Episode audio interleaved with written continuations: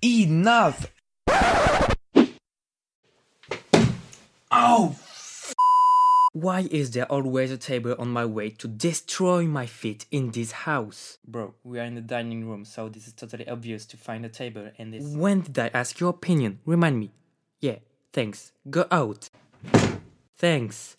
And don't come back. Okay, I will propose one thing. Rather than creating your stupid AirPods, AirPods Pro, AirPods Pro 2, etc., create an air table, a table without his stands. Yeah, that's a plank. I told you not to come back, please!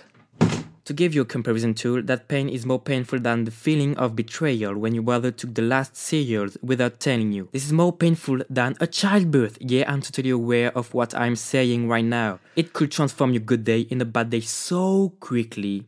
Exactly two seconds. Yeah, I counted. This is the exact time between the impact and the feeling of pain. These two little seconds are more stressful than your mother who needs to talk to you the same day when your report card came home. So, this message is for IKEA's engineers. Do your best to remove these stands off your table. The entire world will thank you.